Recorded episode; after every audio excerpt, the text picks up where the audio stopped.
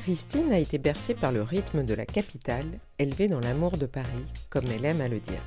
Les parfums de son enfance alternent souvenirs des rues du 2e et du 11e arrondissement, où sa famille possédait un magasin de tissus. Elle a aussi été nourrie par cette passion pour le textile. Sergé, soie, dentelle de Lille ou d'Alençon, toute petite, elle maîtrisait déjà ce vocabulaire foisonnant. Aujourd'hui, elle le conjugue en restaurant des objets anciens éventails, mouchoirs et barbes en dentelle ou coussins en soie. Elle redonne vie à des pièces qui témoignent de notre histoire, de notre culture. Dans son atelier maison, elle partage ses souvenirs parisiens et son exaltation pour ses œuvres textiles. Ouvrez grand vos oreilles, retour au XVIIIe siècle, à l'époque où la dentelle tissait les codes de la grande société. On se parle. Ouais, la bonne de Paris. Super, merci beaucoup. Donc, de l'eau pétillante de la fontaine de la Voilà. mairie du 11e. Donc, Christine, bonjour. Bonjour, Bien. bonjour Cécile. Merci de m'accueillir euh, rue euh, Richard Lenoir, si je peux au moins citer la rue où de- vous êtes installée. Donc, c'est une maison atelier Voilà. dans laquelle vous êtes installée depuis 4 ans. Est-ce que vous pouvez euh, nous dire un petit peu quel est euh, votre métier actuel? Alors, mon métier actuel est principalement la restauration et un petit peu en plus la vente évidemment d'objets restaurés et la création d'objets différents. Alors, principalement la restauration de textiles anciens, de dentelles, de tissus et la restauration d'éventails. Donc, On se parle, c'est un podcast qui est dédié au 11e arrondissement. Oui, mais qui a vocation aussi à, à faire connaître euh, des aspects du quartier, mais au-delà des frontières du quartier. Mhm. Alors peut-être pour démarrer, puisque vous me disiez que vous a- ça fait 4 ans que vous êtes installé Mhm. dans le 11e, mais vous y avez habité bien avant. Il y oui, a eu une, euh, il y a une coupure euh, très longue. très longue. vous êtes parti euh, vivre en Allemagne, Oui, mais euh, vous êtes né euh, à Paris oui, et vous reveniez à Paris très régulièrement dans oui, votre oui, enfance. oui, oui. Quels souvenirs vous avez de cette époque-là? De Paris, des souvenirs merveilleux. Avec maman, on allait dans les magasins. Il y avait encore les magasins du Louvre qui existaient. C'est il y a très très longtemps parce que je crois qu'ils ont été fermés. Pour moi, c'était miraculeux. Et mon père avait son entreprise était rue Vivienne.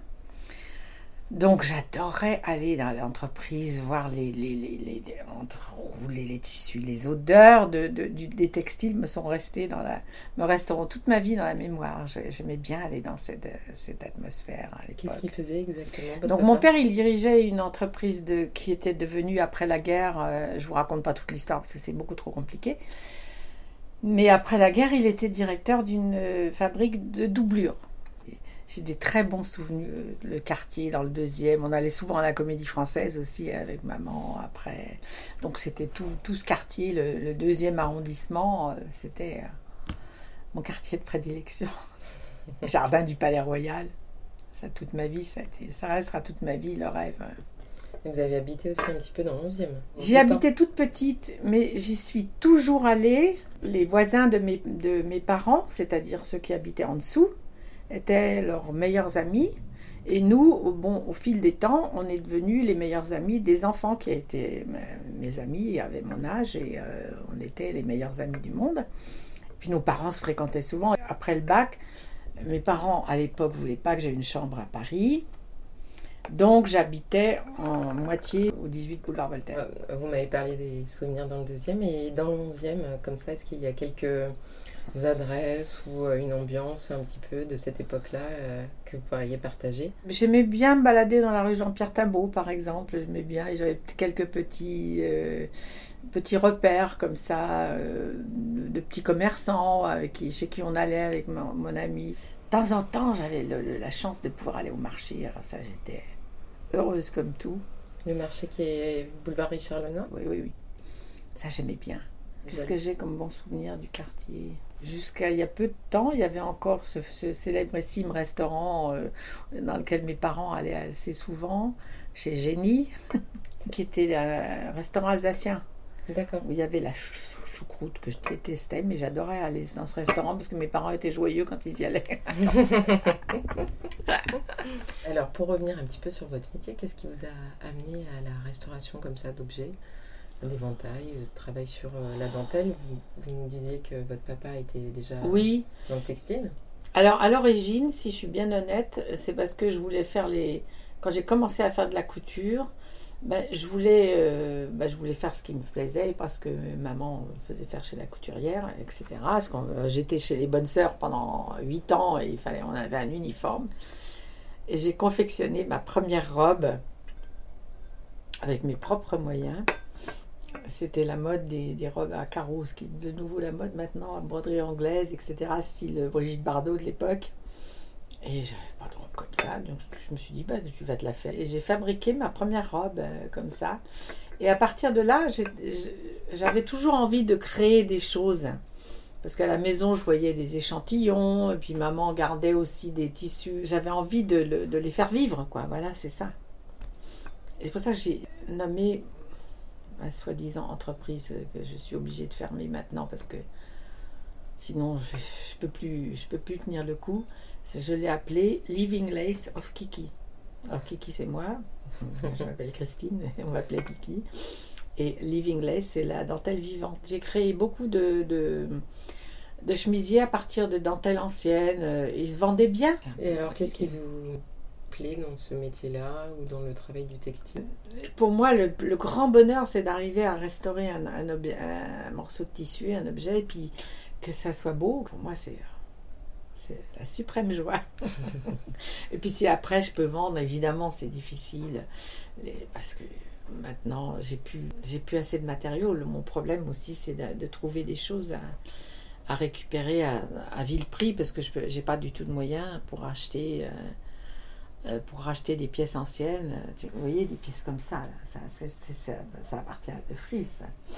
Je vais leur faire un coussin, un grand coussin. Ça, c'est merveilleux.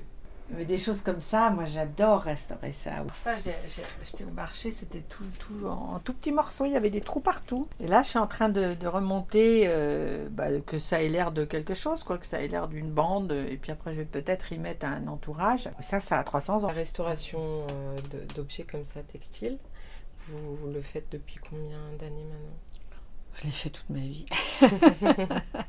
j'ai toujours fait à côté toute ma vie. J'ai toujours restauré. Autrefois, pas professionnellement et à côté. Ou pour moi, pour vendre, euh, pour vendre les objets quoi, que je restaurais pour vendre. J'ai restauré pour le théâtre, pas mal. J'ai fait pas mal de choses, y compris des éventails. Ça m'amuse d'y penser parce que une fois à Lyon, je, je connaissais bien l'accessoiriste de l'opéra. Donc il m'achetait des éventails et un jour il me dit il me faut 20 éventails au moins, au minimum, euh, art. Ah Je dis mais t'es fou, il n'y en a jamais. Quand on en trouve quelques-uns, c'est les plus chers, ils sont horriblement chers. Débrouille-toi, il me faut ça. Le, le metteur en scène, c'était Macha Makayev, qui est réputé pour être très très très difficile. Alors, J'ai récupéré un peu partout des montures d'époque, je les ai trafiquées. J'ai pris mes, mes pinceaux et ma peinture et j'ai copié dans les, dans les bouquins. et je lui ai fabriqué une quinzaine d'éventails. Bon, lui, il savait très bien que c'est moi qui les avais faits. Mais ce qui était le plus passionnant, ce qui m'a rendu très heureuse, c'est que Macha Makayev les a acceptés. Quelquefois, avec trois éventails cassés, j'en fabrique un, nouveau, et puis, puis voilà. quoi.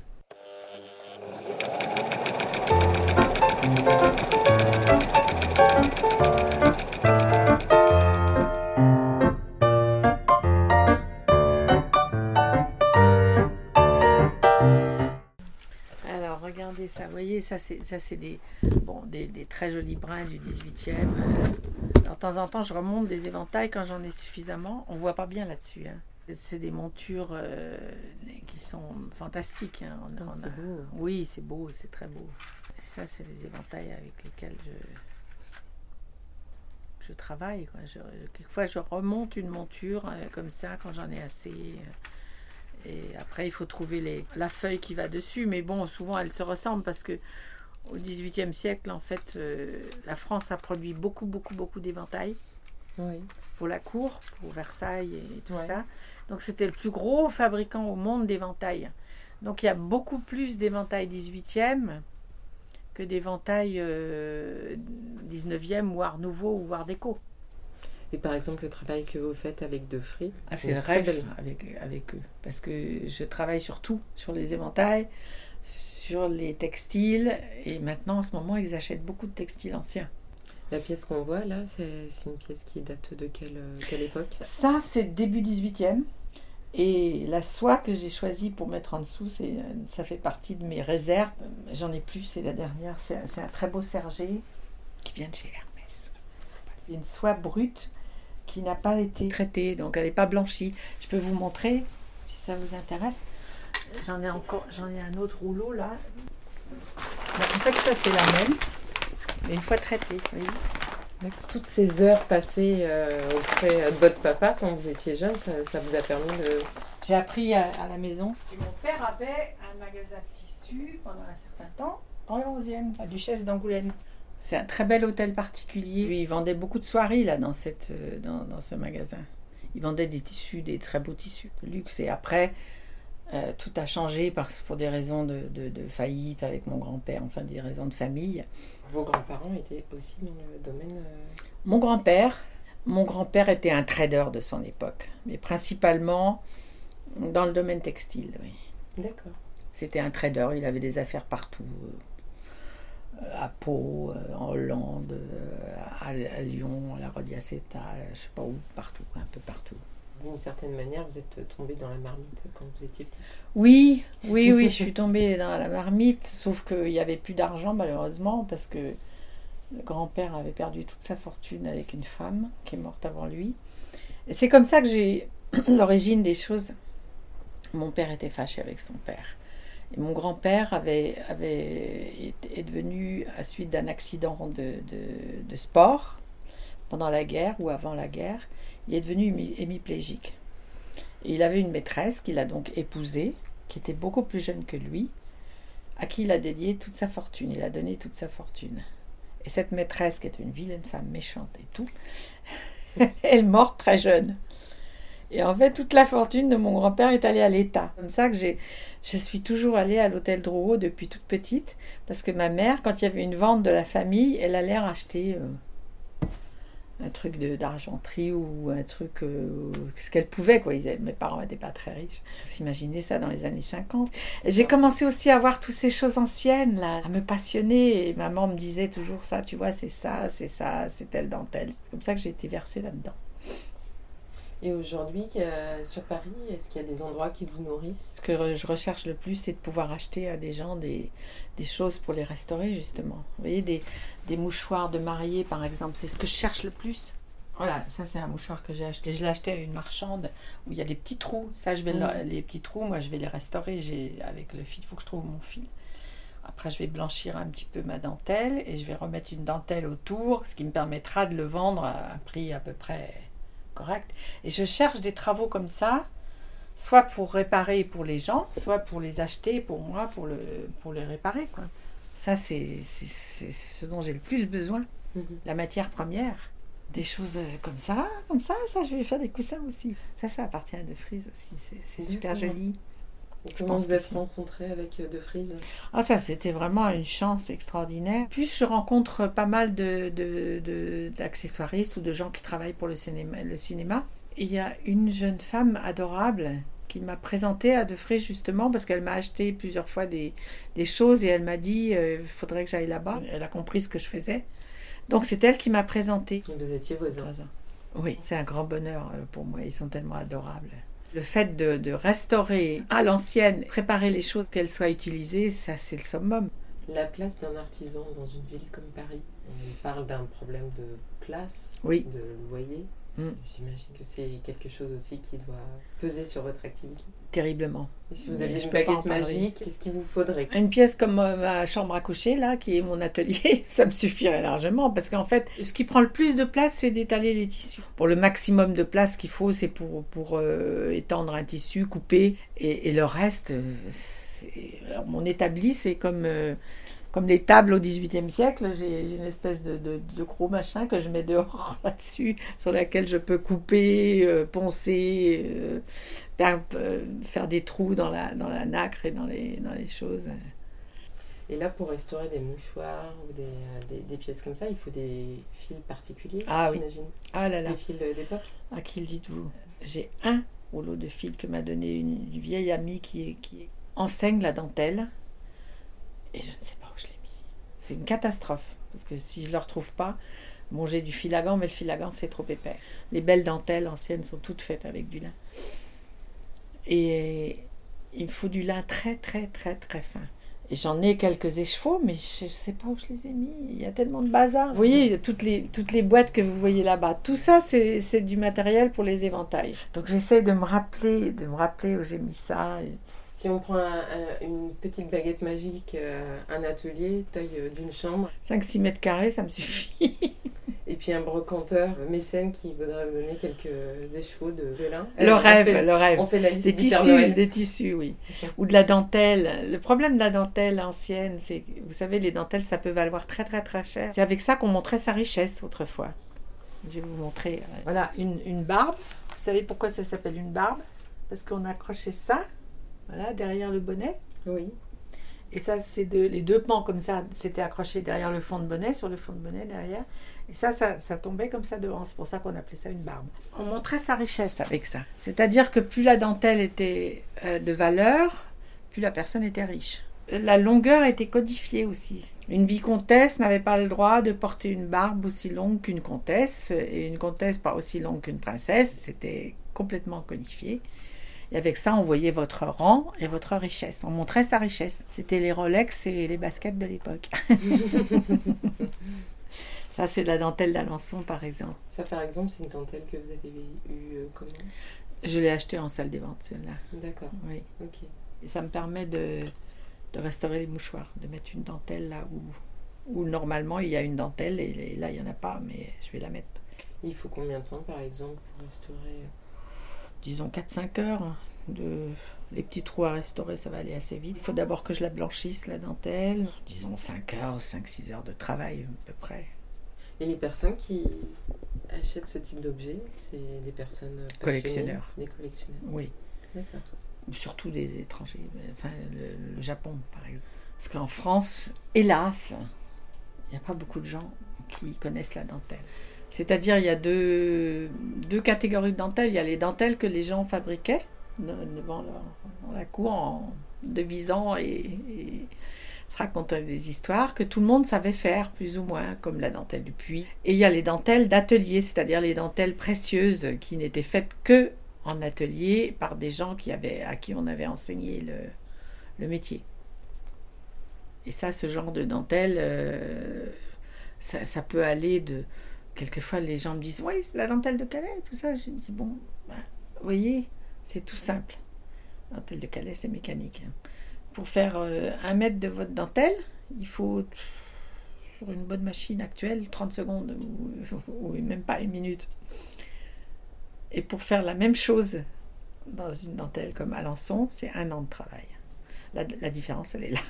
Là, on a parlé de dentelle, c'est passionnant.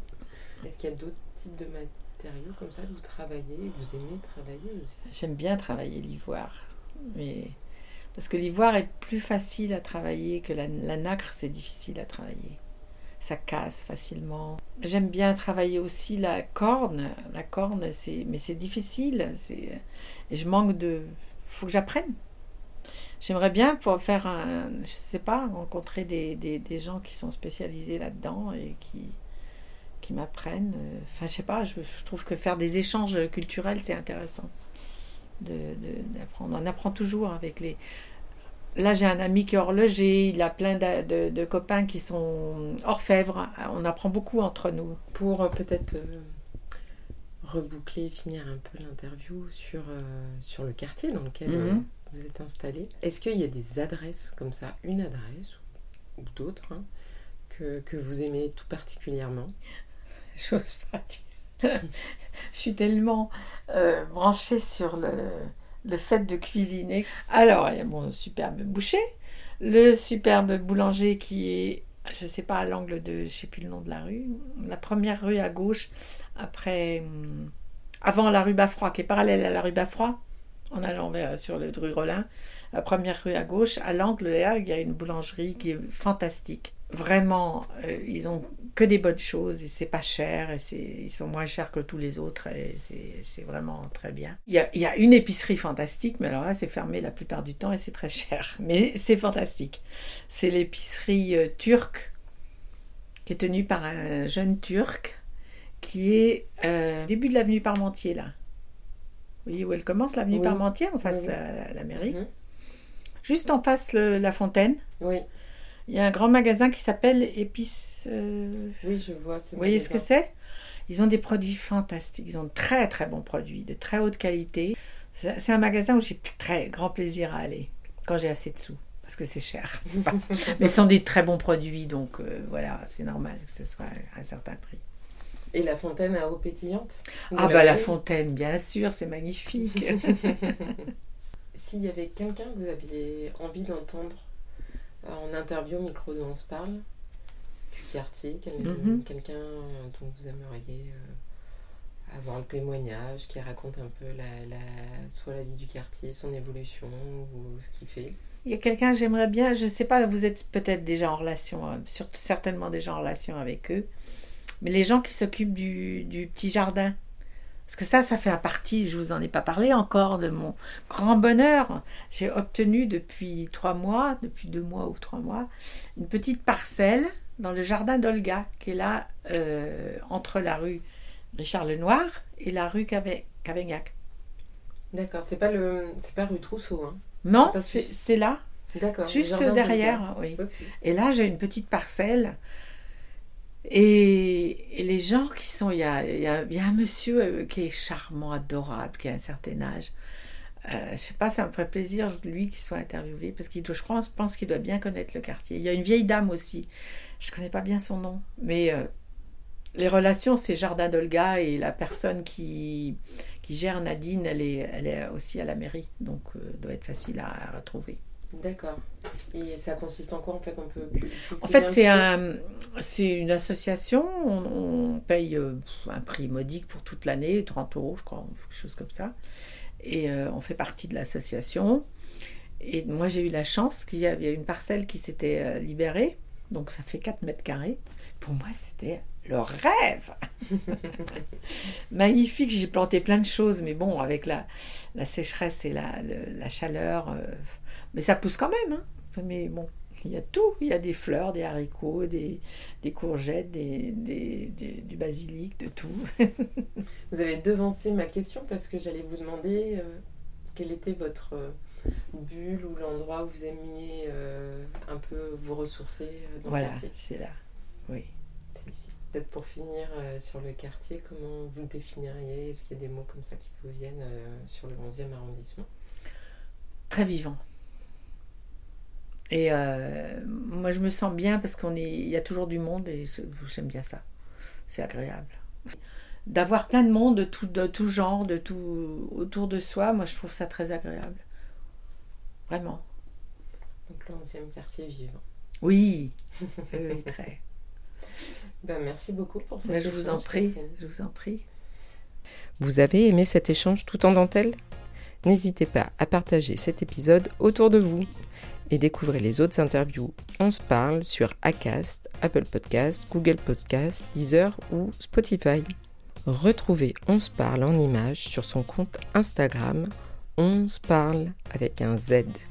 Et si vous avez envie d'entendre le récit d'une personne du quartier dans une prochaine émission, vous pouvez me chuchoter son nom en m'envoyant un mail à onsparle à tutanota.com ou via le compte Instagram du podcast.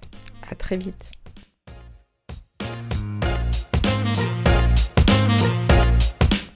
Ah bah on se parle alors.